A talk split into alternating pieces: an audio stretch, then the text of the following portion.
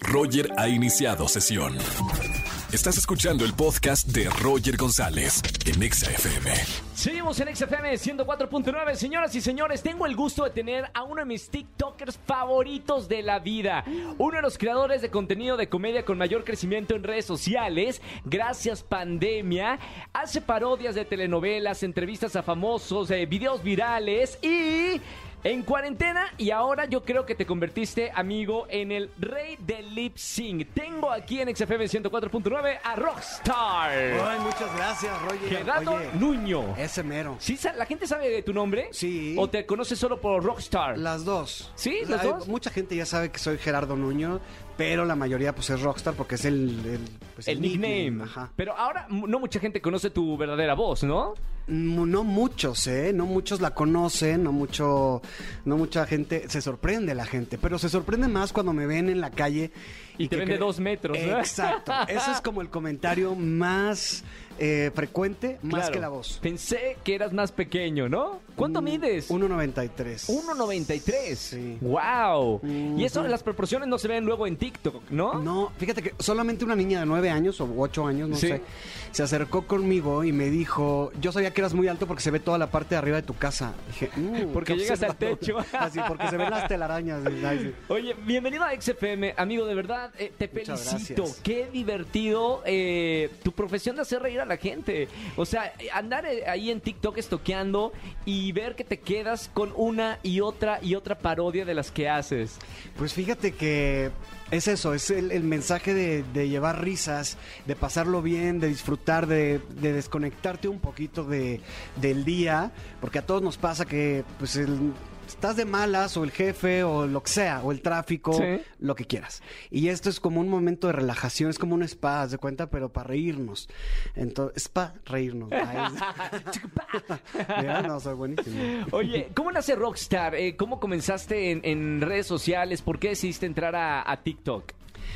Por aburrimiento. ¿De verdad? Sí, sí. ¿En o la sea, pandemia, en el 2020? En el 2020 yo me quedé sin trabajo. O sea, eh, justo la, l- había descargado TikTok en es- eh, la semana que me, que me dieron las gracias. ¿En qué trabajabas? En una farmacéutica. ¿En serio? Sí. ¿Qué hacías?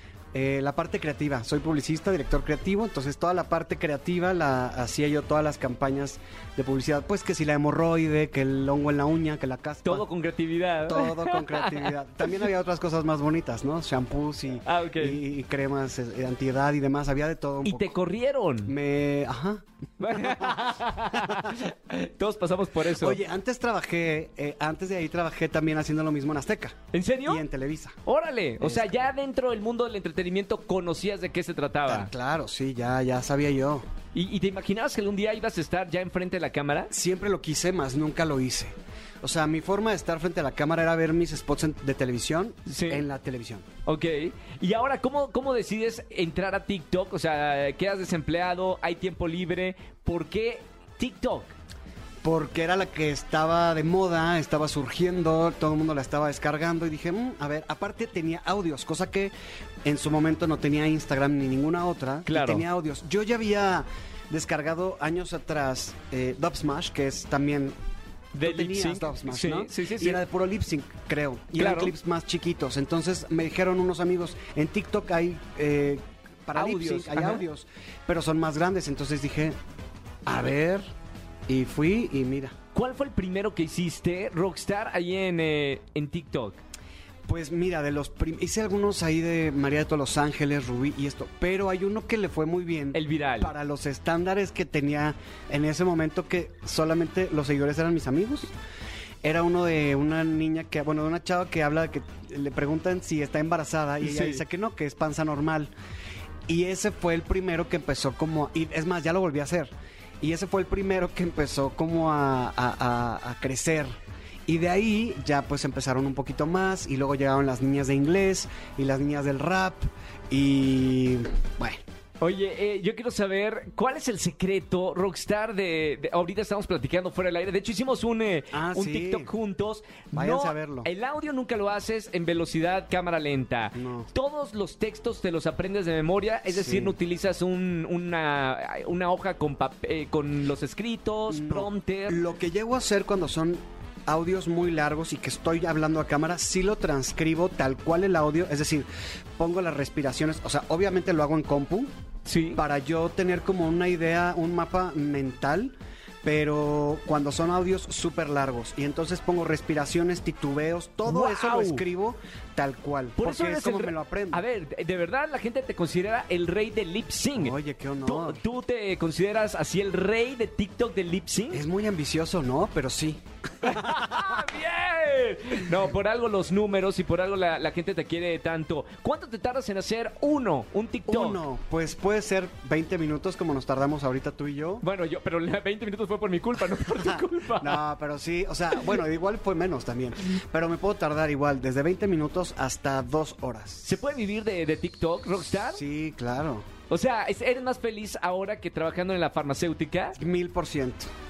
Y te voy a decir, y mi chamba en la farmacéutica, o sea, la parte creativa a mí me encanta. No la dejo por nada y la sigo desa- desarrollando y desempeñando. Pero ahora lo ajusto, jus- o sea, justo en mi contenido, en mi marca, en mi contenido, o sea, en mi canal.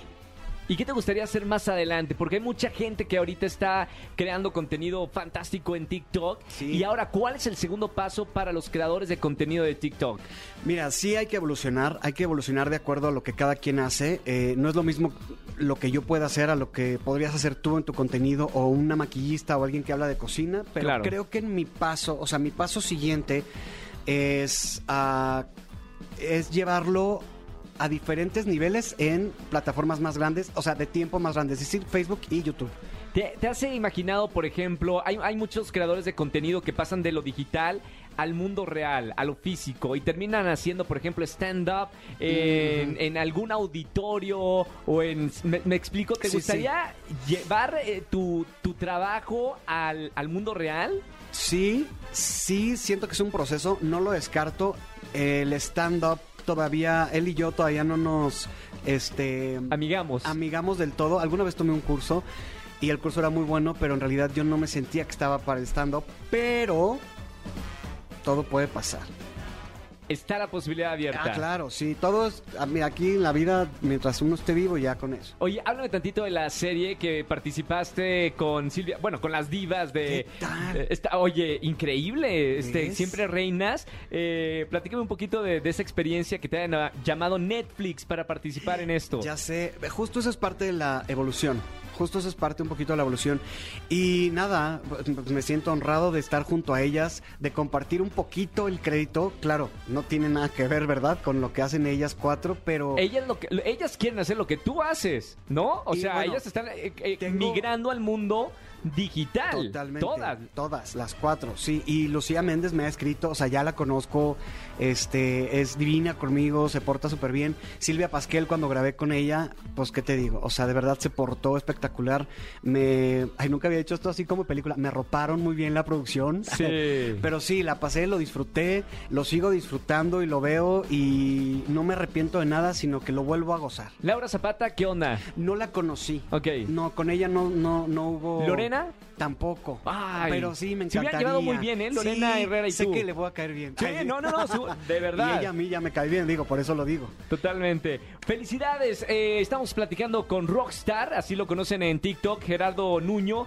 De verdad, amigo, felicidades. Ya nos escribimos gracias. en redes sociales. Te admiro muchísimo. Felicidades porque hacer reír es algo que necesitamos de estos creadores de contenido porque está difícil, ¿eh? Está muy difícil navegar en redes sociales, ver tantas noticias malas, tanto hate y que haya una persona que su contenido es hacer reír y hacer pasar bien ese momento a la gente, de verdad es para felicitarse. Así que felicidades, Rockstar. Muchas gracias, amigo, y pues feliz, agradecido de estar aquí. contigo. Nos seguimos escuchando acá en la radio. Gracias por estar aquí en la radio.